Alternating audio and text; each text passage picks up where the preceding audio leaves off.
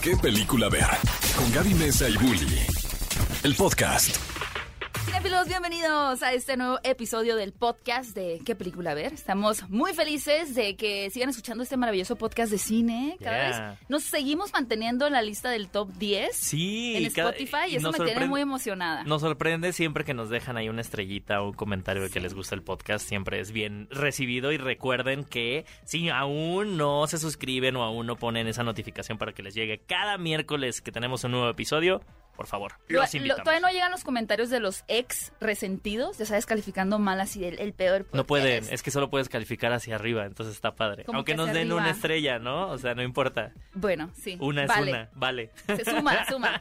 Oigan, estamos muy felices porque tenemos una invitada súper especial, alguien que, bueno, particularmente yo admiro muchísimo. Me encanta eh, sus interpretaciones, son muy, muy buenas.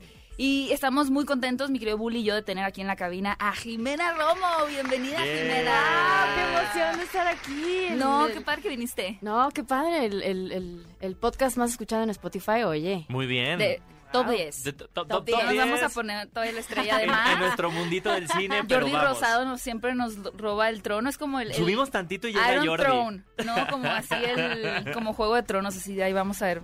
Poco a poco. Usted. ¿has Bueno, en mi lista son los mejores.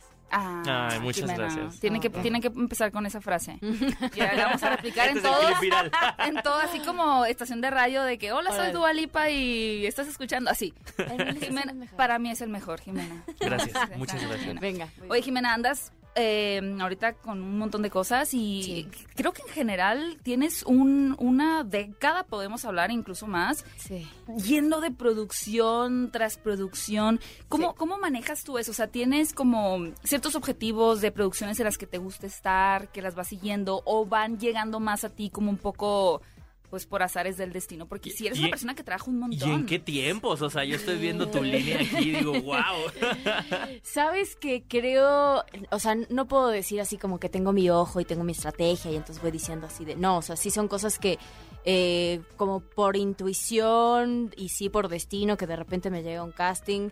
Yo creo mucho que en esta carrera de la actuación hay algo como místico, mágico que ocurre que tiene que ver con dónde está cada artista en cierto momento y cómo resuena, co- cómo resuena con los personajes que le llegan a ofrecer. Entonces, Claro. de a veces sí tiene que ver con eso y o sea, yo sí me siento muy afortunada de que eso puedo como trabajar, pero creo que también tiene que ver con que amo tanto mi trabajo que de alguna forma lo estoy atrayendo todo el tiempo. Es, es algo que Mm. pienso, o sea, como desayuno, o sea, desayuno como y ceno actuación y puedo hablar de la actuación por horas.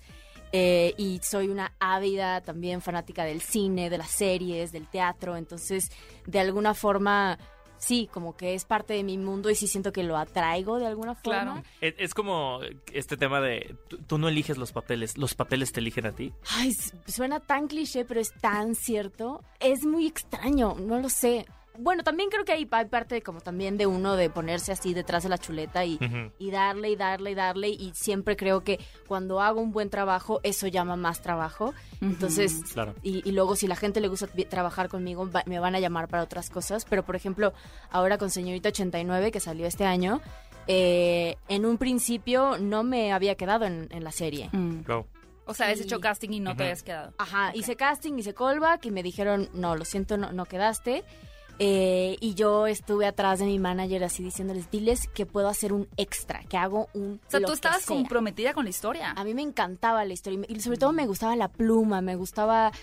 O sea, los castings eran unos monólogos y como actriz casi siempre en el cine o en la televisión quieren no nos no les gusta que hablemos por alguna razón. no les gusta que hablemos. Entonces de repente encontrar algo que es como, ¿sabes? Carnita. Tienes toda la razón, ¿eh? Sí. Es difícil ver monólogos. Digo, me viene a la mente, por ejemplo, la película de Marriage Story, ¿no? En esta escena de Scarlett Johansson y Laura Dern. Sí. De Dios y El- los. O sea, es monólogo. un tremendo monólogo, pero claro, Sí. cuando son efectivos se te quedan grabados, pero no es tan usual. Es no lo había que pensado. yo creo que eso es algo, sobre todo aquí en México, que va a sonar súper feo, pero es que tiene que ver con que no tenemos escritores. No Mm. tenemos, ¿sabes? No tenemos una, eh, ¿cómo se dice? Como, sí, como una tradición de escritores, de escritores para el cine. eh, Y sobre todo el nombre que hacen los escritores, ¿no? O sea, sobre También. todo también este tema de que, ok, podemos decir, ¿quiénes son los guionistas? O sea, podríamos decir ahorita quién es el, los top 10 No es guionistas. como que Adam McKay, ¿no? O sea, esos guionistas en Estados Unidos que hasta en los, ti- en los trailers lo ponen de que el escritor de... Y en, y en sí, en México Sí, casi no En México, eso. no, en México tenemos más la tradición de que los dir- los mismos directores son los que escriben sus guiones, y Mm. entonces, pero es, es algo diferente cuando hay, cuando hay alguien que justo tiene el sentido de la palabra.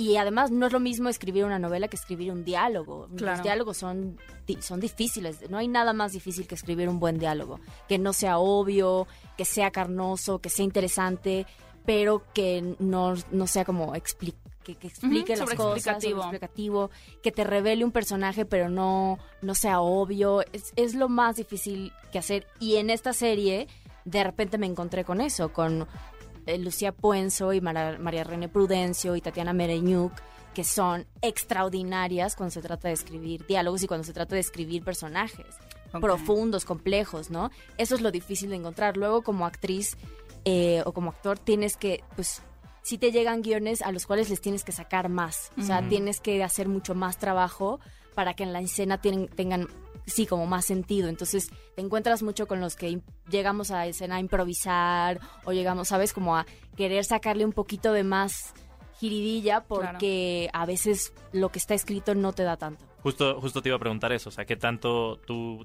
te metes en ese proceso y qué tanto, dependiendo de lo, de lo que se necesita en escena, o te ha llegado a pasar de que te llega un proyecto que dices, ay, es que aquí sí le vamos a tener, hay que juntarnos antes para ver cómo retrabajamos esto. Uf, sí, sí, sí me ha pasado, sí, sí me ha pasado. Me, me pasaba más al principio, cuando estaba empezando, eh, que de repente era como... pues, Donde sí. no podías ser tan selectiva, quizá. Sí, o sea, Con los exacto. proyectos que tomabas, ¿no? Ajá, Sino que sí. había que aceptar y luego tratar de mejorar un poco. Sí, sí, sí, y, y aparte pues no era como, no era tan buena actriz, no había estudiado, entonces era como de, ah, ¿cómo, cómo, cómo le voy a hacer? De repente sí como frases que los mismos actores tenemos esta cosa de cuando vemos hay, hay diálogos que Como, dices, sí, qué padre. ¿Cómo ¿Cómo cuál es? decir esto y que no suene horrible? ¿Cómo le voy a hacer? Porque hay- de repente hay unos diálogos que justo están ahí como para explicar la historia. Entonces el típico, a mí el que más me choca es el... Pero si tú sabes que yo soy carpintero, tú ya lo sabes. Y yo, "Oh, no, no, por favor, no, puedo decir cualquier otra cosa menos eso. Pero si tú ya, qué chistoso. Pero sí, si tú pero sabes. en Estados Unidos también pasa mucho en las películas, ¿no? Que pero recuerdo que cuando te vi la última vez fue cuando tus papás fallecieron y por eso empezaste a ir al psicólogo y a partir de ahí tuviste un intento de y es como, Y oye, que uno como audiencia así de... Mm. Sí, claro que hay cosas que se pueden resolver en diálogo, pero que no sean sobreexplicativas. ¿no? Exacto, sí, Interesante. sí, que no tengas que, como, o sea, es que hay cosas también que como actor no puedes, ay, no puedes arreglar, o sea, tienes ahí un texto que tienes que decir, es muy difícil que suene eso como orgánico, que suene natural, eh, que, que tenga que ver con la escena, que aporte algo en la escena, es... es Jimena Y- y- buscando en los guiones así, él, pero si tú sabes. No, así, No sé, seis. este no lo voy a decir. Además, lo fuerte es, es eso también, que muchos de estos guiones ya vienen con muchas aprobaciones, ¿no? De muchísima gente y de los productores y de no sé qué. Cuando trabajas en proyectos que son tan grandes, cambiar algo así donde tienes que entregar el producto que prácticamente te aprobaron, que es, bueno, este es el guion, ¿no? Entonces, es, es- este conflicto, ¿no? Me imagino que es una pelea. Oye, eh, me, me encantaría preguntarte, hablando de un buen guion, eh, del ahorita de las series que estés viendo y que tú digas qué gozada es esto, porque veo que te gustan los buenos Sí, guiones. sí. O una película que hayas visto últimamente que dijiste, wow. Eh, mm, ay, a ver, ¿qué Siento que ni tienes tiempo de ver nada. Mira, no, no, no, no, últimamente sí, sí, y sí me doy a la tarea de ver. Eh, últimamente estoy, he estado viendo la de The Marvelous Mrs. Maisel. Mm, Yo tengo un crush específico con Amy Sherman Paladino. Creo que es una genia, genia, genia, genia. Y sobre todo para los, para los diálogos es súper buena. Eh, me gusta mucho también... Soy, soy muy fan de Elizabeth Moss. Entonces, lo que hizo ahorita con The Handmaid's Tale, Sí. o sea, sí, se me cae la Te baba. da una crisis esa serie. Sí. Sí, da una crisis. ¿Leíste el libro?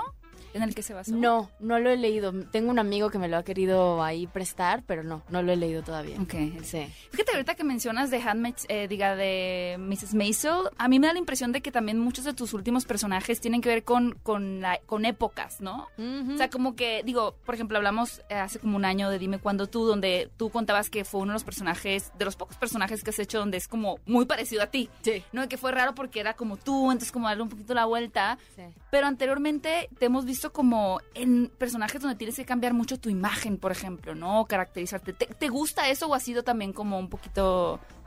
Eh, no, yo, yo no sabía que iba a ser ese tipo de actriz eh, cuando estaba estudiando, Mm. pero luego en tercer año de Casa Azul eh, teníamos que hacer una cosa que se llama Bululus, que Ok. es de la época de- del siglo de oro español. Entonces tú tenías que escribirte un personaje y tenía que ser muy diferente a ti. Y mi personaje fue una gorda, fea, nueva rica, eh, ávida de sexo. Ok. Y fue un éxito. Fue, o sea, de, todo, o sea, de, de mis tres años en Casa Azul, eh, eso fue así como la primera vez que mi, mi maestro de actuación fue como de, Te vio. qué cosa tan increíble. Yo dije, mira, aquí tengo algo. Y creo que tiene que ver con que yo primero empecé siendo bailarina. Entonces, creo que mi forma de abordar la actuación siempre es muy física. Y creo que ese creo que es lo que mejor me da. Yo no soy, creo que hay diferentes tipos de actores. Yo no soy el tipo de actriz de esos de que soy yo y me pongo en situación todo el tiempo. Eh, no, eso me saca mucho de onda. O sea, yo necesito pensar en el personaje como algo, sí, como un ente Externo a ti. completo. Ajá, que, O sea, no yo- relacionarlo con tu vida. Digo, para quienes nos escuchan y no entiendan como mucho lo de la situación, Mm. te refieres a no relacionarlo con una experiencia propia.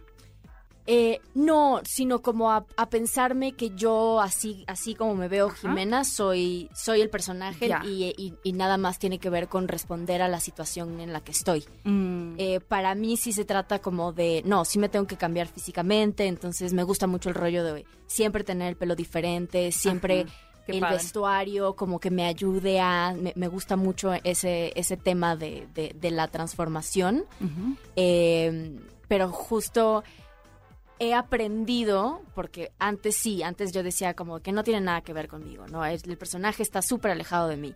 Pero a partir de Dime Cuando Tú, aprendí que cuando le cuando busco esas cosas que me conectan con el personaje personalmente, íntimamente, es mucho más honesta la actuación. Eh, Ok. eh, resulta que el, el público resuena más con lo que estoy haciendo, porque creo que hay algo como más genuino ahí. Y ahora trabajo, o sea, sigo trabajando mucho en lo físico, pero sigo, ahora busco como más bien qué me conecta de mí, Jimena, con- con el personaje, y en eso me tengo que agarrar.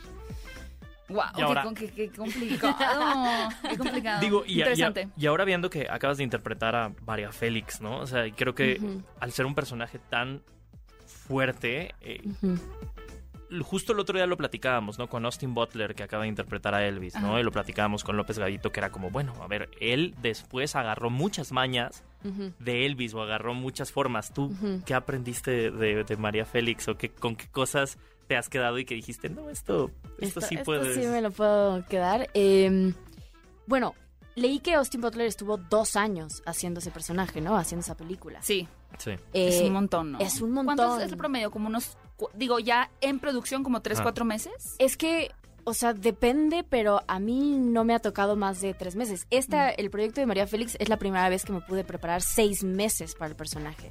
Ok, pero, Pero- preparar antes Ah, de... ajá, antes de, es un antes de, montón es un montón. Y eso no, aquí en México eso no ocurre. O sea, te Ajá. avisan a veces un mes antes. Mañana tienes que... Mañana tienes llamado. Y tú así de, uy, o sea, ¿cómo esperan que prepare esto en un mes? Pero bueno, ok, hagámoslo. Eh, entonces, puedo entender que alguien que lleva dos años preparándose, pues sí, hay cosas que pues ya se quedan en tu, en tu cuerpo. Pero a mí, o sea, yo sigo pensando que la actuación es un juego, estás jugando y luego regresas a ti y no es como que, ¿sabes? Esta cosa de se quedó Sí. el personaje en mi cuerpo. Eh, Todavía vamos a ver en 20 años. Transformada en otro personaje. Exacto, ¿no? sí, no. No. No, no, no, pero lo que sí con María fue de me conectó con mi fuerza, sí me conectó con mi con mi carácter, con y sobre todo con lo que más conectó fue con mi búsqueda de poder. O sea, Mm. María fue una mujer que más allá de querer buscar libertad, querer ser independiente, buscó tener un lugar en el poder. Y eso como mujer es, es algo como que creo que nos, no se nos permite a veces, ¿no? Es, es difícil para una mujer sí. porque hay tantas cosas que, que luego funcionan en nuestra contra, que son difíciles de batallar. Pero siento que me llegó en un momento este personaje en el que estoy diciendo, ya quiero tener un lugar en el poder, ya quiero que mi voz sea escuchada, ya quiero tener injerencia en las cosas en las que participo, quiero ser productora, quiero producir, quiero o sea, tengo ideas acerca de cómo se tienen que hacer las cosas, tengo, es- hay cosas en las que no estoy de acuerdo eh, y las quiero tratar de cambiar. Entonces, este personaje de alguna forma me vino como a, Empoderar, ¿no? a empoderar. Wow. Sí, sí, sí. Oye, Jimena, y, habla- y ahorita que tocas ese tema, ¿has visto tú como mujer particularmente algún cambio en los últimos 10 años en la industria del cine mexicano? En cuanto a las voces o incluso el tipo de personaje o esos Ujú. estereotipos en los que pueden caer justo, ¿no? En la construcción de personajes en las historias, como que, pues, que ya están muy pasados de, o sea, que no tienen vigencia y que tú puedas tener justo esa injerencia, decir, a ver, yo como mujer te puedo decir que una mujer no diría esto, Ujú. no, no actuaría, no reaccionaría de esta forma, etcétera. Es que es complejo. Yo creo que eh, sin duda la conversación salió, pero el cambio es lento, porque Mm. algo que tenemos que entender con el feminismo es que eh, el feminismo no es algo que se pueda como añadir a lo que ya sabemos. Mm. El feminismo necesariamente tiene que ser algo nuevo, la construcción de algo nuevo y la destrucción de cosas que venimos cargando y que son el fundamento de nuestra vida incluso cotidiana. Claro. Entonces, es difícil cambiar las historias que estamos contando si no estamos cambiando nosotras mismas.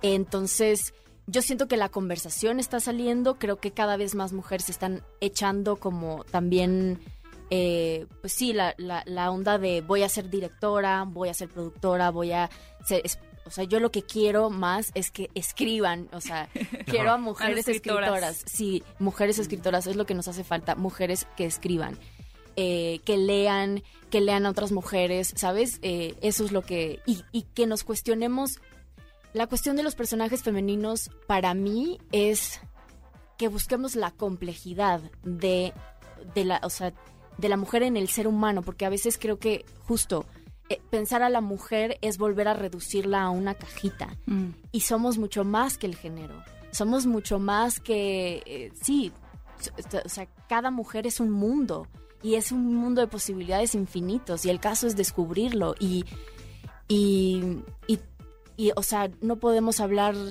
sí, de, de, de una sola lucha feminista porque Ujú, son como muchas. Un, solo ente, ¿no? Una sola entidad. Exacto. Ay, qué bonita respuesta. A mí me, me suena mucho este test que luego le hacen a las películas, ¿no? De ¿El si- Bechdel test? Ajá, ¿mande? ¿El Bechdel test? Ajá. El de si... ¿Conoces ese test? No, ¿cuál es? Es un- una prueba que le hacen a, a cualquier película de si en pantalla aparecieron dos mujeres hablando entre ellas que no Ajá. estuvieran hablando acerca de un hombre. Ajá. Sí. Y ya, eso es una prueba que creo parece que- muy sencilla, pero que la reprueban. Creo que Marriage Story no la pasa esa prueba, ¿eh? No la pasa Bechdel test. Si entran a ok. ahí te sale una lista, ¿sí?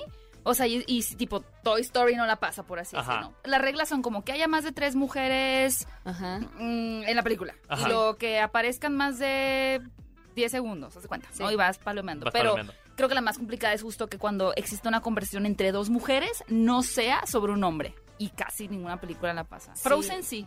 Frozen, sí. Frozen sí, Bueno. Frozen sí, sí. Frozen sí. Bueno, todo en todas partes al mismo tiempo. Estoy Esa seguro también que la también la pasa. Oye, Jimena, ¿Tuviste oportunidad de verla? Sí, ¿Sí la la vi dos viste? veces, la vi dos veces. En el sí. cine la viste En el dos cine. veces. Ay, sí. ¿Por qué te, Sí, sí. por qué te gustó tanto esa? Digo, porque no es tan común luego repetir películas, ¿no? No, En- es el tan cine. común, pero ¿sabes qué? Yo vengo de un periodo, no sé si les ha pasado, eh, de que no, o sea, tuve que dejar de ver cine y tuve que dejar de ver la televisión. No nos puede pasar a nosotros. Sí, no, nos dejan de mandar el cheque. Sí, exacto. güey. Cierto, cierto. Pero tal vez nos pudiera pasar en otro momento. No, yo creo que sí, en mi vida sí pasé ¿Tú un- sí? una No, época no. en la que sí no, no, No viste nada. no pude ver series Sí. ni películas. Yo creo que tiene que ver con que yo me saturé. Mm. Llegó un momento en el que me saturé y era como demasiado y tuve que dejar de verlo porque ya veía las cosas No, y pero ya también me- absorbes cosas diferentes. O sea, nosotros Sí. lo que nos preguntan mucho es como, ¿todavía disfrutan una película? Es como, la podemos disfrutar en otro nivel, que quizá una persona que no estudió cine, no habla de cine, no la disfruta, pero al mismo tiempo, pues no, o sea, ya no la disfrutas igual como, ay, qué gusto, aquí vengo al cine, es como, pues estoy pensando qué voy a decir de la película. Sí. Como actriz, Sí. yo creo que ya es involuntario el estar como justo analizando, ¿no? No sé si de ahí venga Sí. también esta saturación. Es que totalmente, ya, ya me consideraba una Grinch y me chocaba. ¿Sabes? Era como de, me choca porque ya nada me gusta y me ando tres veces. Jennifer Lawrence en esta escena. Sí, es así de, y no, y no lo hicieron bien, y es que este no lo hizo lo suficientemente bien, y no sé qué. Y era como una cosa de, no, no, no me gusta, no me gusta ser esta persona porque amo el cine, porque me gusta la experiencia de, o sea, me gusta recordarme de chiquita en esa sala y perderme en esos mundos y salir, ¿sabes? Esa sensación de salir de la sala y luego ver la luz Sí. y Ah, sentir claro. que realmente vienes de otro universo. Esa era la sensación que yo estaba extrañando y siento que tuve que tener un periodo como de desintoxicación. Claro. Y ahora, la primera película que vi después de eso fue... Que tiene Ah, todo que ver con eso todo. también. Tiene todo que ver con ¿Sí? eso. Entonces yo reí, me emocioné, lloré en esa película y dije, gracias porque hace mucho que no experimentaba esto. Fue un gran regreso con esa película. Gran ¿eh? regreso. Sí, porque los directores hablan mucho de esta sobreestimulación que hay con las redes sociales también, ¿no? Sí. O sea, en donde te están bombardeando y ya desde ahí te pasas al ni, casi nihilismo, ¿no? De pues Sí. nada mejor nada. Nada Sí, importa exacto. mejor. Y nada importa Nada y si todo dura ya 6 segundos o es un clip de 20 segundos, ya ¿qué, qué consumimos, ¿no? ¿Dónde Sí. está nuestra Sí, atención? ¿tú cómo manejas eso? Tú que eres súper joven y que ahorita se está viendo como mucho este auge de influencers y de creadores de contenido y que, que la verdad, y lo hemos hablado mucho, ¿no? Pero el objetivo de muchas personas ahora es volverse famosos. O sea, no es el puente, ¿no? Lo importante, la actuación, la creación de contenido, sino la fama. ¿Tú, ¿Tú qué opinión tienes como al respecto de, pues, de este impacto que está teniendo generacionalmente las redes sociales? Porque sí es muy fuerte. Y sobre todo en ta- también, en, también en tu industria, porque digo, también ha pasado Sí, claro. cada vez más que es como, bueno, tiene tantos seguidores y es como, no, esas no son las decisiones que se deberían, un- este número no debería de importar para esas decisiones. Sí, sí, eso pesa, la verdad.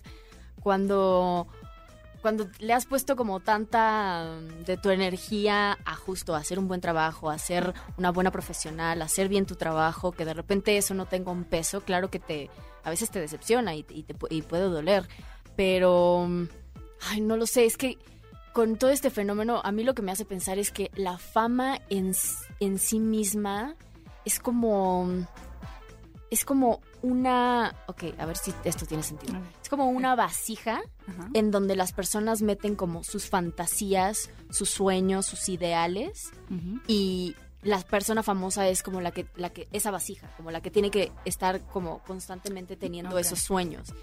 Eh, entonces, ahora lo entiendo así, ahora siento que somos una sociedad que vive de los sueños, que vive de fantasear la vida en vez de vivirla. Claro. Eh, y es, es, es muy raro porque al mismo tiempo pienso, pues la actuación, la ficción también es eso, es, es un sueño, es un sueño de la vida. Eh, no sé, eh, yo, o sea, creo que a mí me tocó justo como, o sea, yo empecé siendo actriz cuando eso todavía no existía. Y me tocó el momento en el que eso empezó a tomar toda su fuerza y en los últimos años pues ya es como lo que es. Eh, y yo en un principio yo me resistí muchísimo. O sea, yo no, a mí no me interesaban esas cosas. Pero el trabajo me decía, lo tienes que hacer, lo tienes que hacer. Y por el trabajo yo decidí entrar a las redes sociales. Y una de mis reglas en mis redes sociales es, sí, o sea, de 10 publicaciones que haga, 8 tienen que ser de trabajo. Ok. Y la gente me dice como, pero la gente no quiere ver eso. Pero quiero ver tu desayuno. Ah, exacto. ¿Qué hiciste hoy? Exacto. Porque no sé dónde estás, así, ¿no? Sí, Qué yo digo, interesante. no, pues no me, inter- no me interesa venderles eso. O sea, No me acuerdo que hace poquito, no me acuerdo si eran cantantes que se estaban quejando, creo, ah, sí, se estaban quejando de que TikTok los Ujú. estaba como que obligando a generar como contenido para, para poder tomar sus canciones y viralizarlas. claro. Y ellos decían, no sé, es que es muy fuerte que ya no sea suficiente el trabajo, todo lo que yo tengo que hacer como artista, cantante, compositor, porque ya no es suficiente. Si Porque no además está tengo que hacer el marketing, ¿no? O sea, Sí. Y lo Es tengo que que hacer. sí. Y es como, Sí. creo que de Chiran o algo así. Es que sí, y ahora lo tienes que hacer tú. Ahora no solamente tienes que ser el artista, tienes que ser el publicista, el, el fotógrafo, el todo, el, el, Sí. ah, el- el que hace la edición, tienes que hacerlo todo.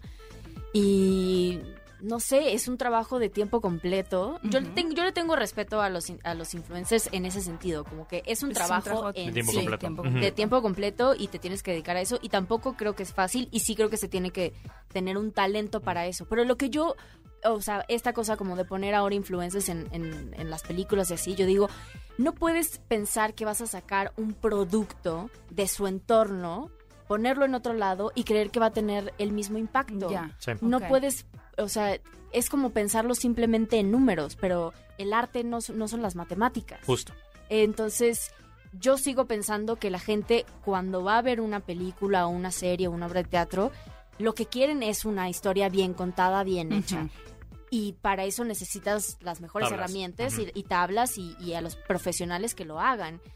Eh, un influencer, no sé, o sea, no sé necesariamente si va, o sea, yo creo que no, lo, va- no va a cambiar, no va a mejorar el producto, no va a hacer que más gente lo vea, a menos de que sea sobre lo que él hace en, en su En su medio. en su medio. o Porque sea, además termina sentido. siendo presa de su propio, de su propia eh, cadencia en distribución, ¿no? O sea, es que tanto sube, o sea, si todo el tiempo estás subiendo contenido, ¿a qué hora haces el contenido?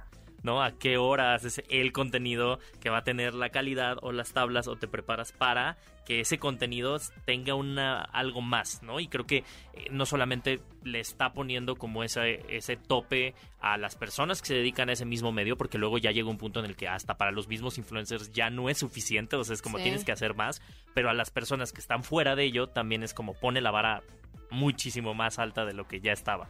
Todo en todas partes al mismo tiempo.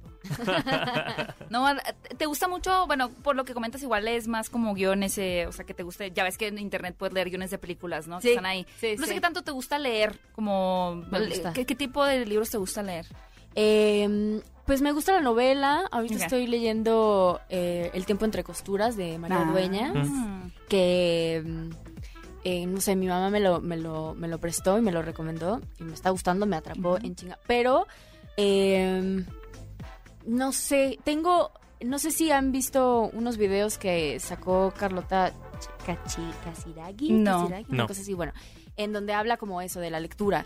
Eh, y ella decía que ella no lee como, como nos dicen académicamente, ¿no? Que tienes que abrir un libro y lo tienes que terminar. Ajá. Eh, ella, ella decía, no, yo leo un libro y si no me atrapa lo suelto y agarro otro y si lo dejo a la mitad, o sea, Lo retomo. ajá, Ajá. lo retomo y como tomar las cosas según como te vayan llamando en ese momento.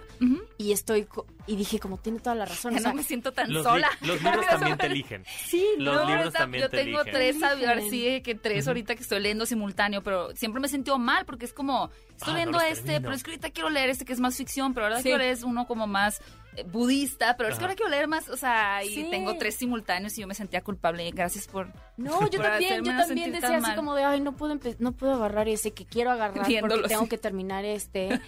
Y, dije- y, y cuando vi eso dije como, sí, ¿por qué no? O sea, si este lo dejo a la página 38 y me quiero agarrar este porque, no sé, lo que sea. Yo también, o sea, justo estoy leyendo ese y al mismo tiempo estoy leyendo otro que se llama Mapas para el Éxtasis Ok. de Gabriel Roth, que me fascina.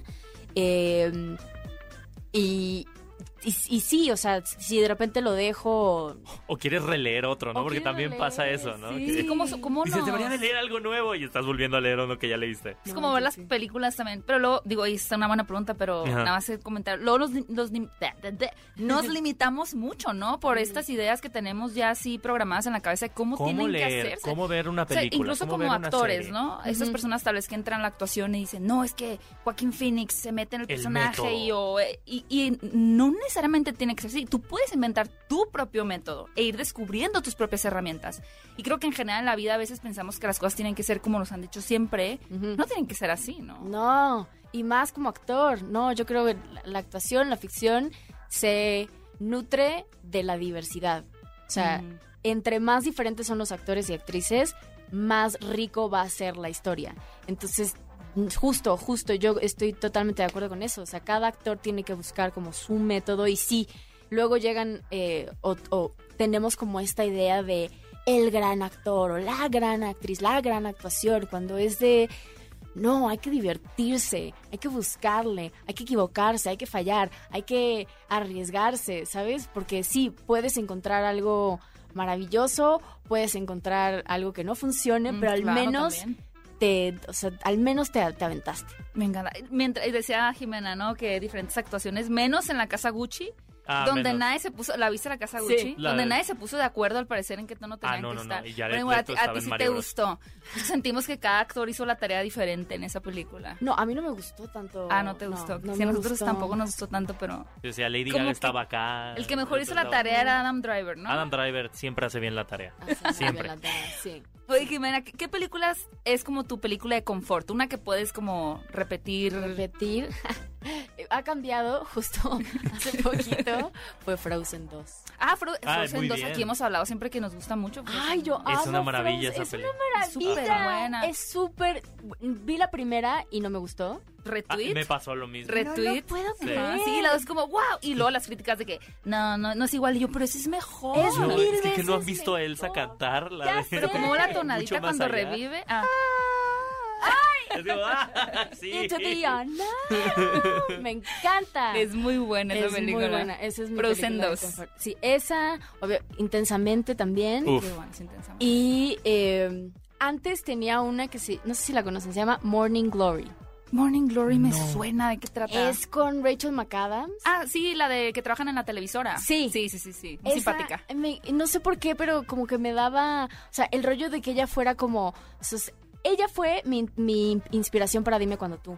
Ah, ok. Ella fue mi inspiración porque era justo, un- o sea, no se tenía que poner ni fea ni nada, pero era como socialmente incómoda y lo único Mm. que quería era hacer bien su trabajo y como crear una familia en, Sí, en su Morning trabajo.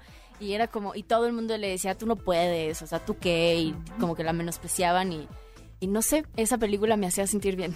Ok. Ay, qué increíble. Está padre. Es como de 2003, algo así. La voy a anotar, la voy a anotar para Sí, verla. sí, Oye, sí. Jime, pues muchísimas, muchísimas gracias por estar aquí. Nos encantaría seguirnos porque Ya sé. eh, de Está verdad la plática esperemos que, plática. que puedas regresar después Seguro. para, para platicar y ahora sí ya también platicar acerca de otras películas que te gusten, Sí. películas de terror. Pero antes de que nos despidamos, la pregunta obligada, ¿cómo pides tus palomitas en el cine? Normales. Sin, sí, con mantequilla. Es la única persona que, que he es la, escuchado que la no es primera puerca, persona como que... ustedes. Porque, porque Héctor siempre quiere revolver las palomitas. Ay, oye. Y yo me sentía juzgada de No. pedirlas así, de mantequilla. No, yo soy caramelo y Con enchiladas. taquis y Con encima. todo, con todo, me hombre, encanta. Jalapeños de, de la barra del hot dog. Sí, Así arriba. así. justo. Y le pones la salsa así de... Y la Mojado, manteca- todo, así que se van hasta todo. abajo ya. No, qué La que- te quitas la, la palomera y está embarrada. Ay, sí, grasoso.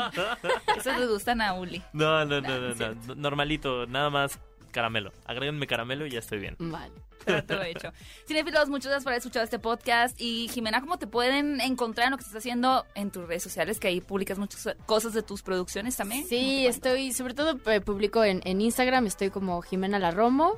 eh, y tengo un Twitter que eh, perdí la contraseña, así que no tengo cómo, no tengo cómo hacer nada. Eh, y en Facebook, la verdad que no estoy. Entonces, Instagram, Instagram. es, mi, es mi, mi red. ¿Alguna vez abrirías una cuenta de TikTok? Eh, solo para ver todos los videos, porque yo para hacer contenido. Sí, me refiero. no. O sea, nunca Ajá. has visto TikTok. Eh, he visto, cool, he visto como Lo los que repostean. sí, lo que repostean en Instagram y sí hay unas cosas. Therapy TikTok, mira, Ah. es fino Therapy TikTok. Cuando ya enseñas a tu algoritmo a que te dé el contenido Sí. indicado, TikTok es lo mejor. Es bueno, se te invita. Órale, órale, sí. Oigan amigos, y también les queremos recordar que tenemos nuestro programa de radio en XFM eh, para que nos escuchen todos los sábados en punto de las 10 a.m. y cada miércoles en este espacio de podcast. Así que Gracias por escucharnos y nos vemos. Ah, bueno, recuerden también que pueden ver estos podcasts. Si lo están escuchando, lo pueden ver en el canal de YouTube de Cinepolis. Ahí van a encontrar la plática Sí. completa con Jimena. Y gracias por escucharnos. Nos escuchamos En otro. un próximo episodio de ¿Qué película ver? Ve a Cinépolis y utiliza el hashtag qué película ver. Escúchanos en vivo todos los sábados a las 10 de la mañana en Exa FM 104.9.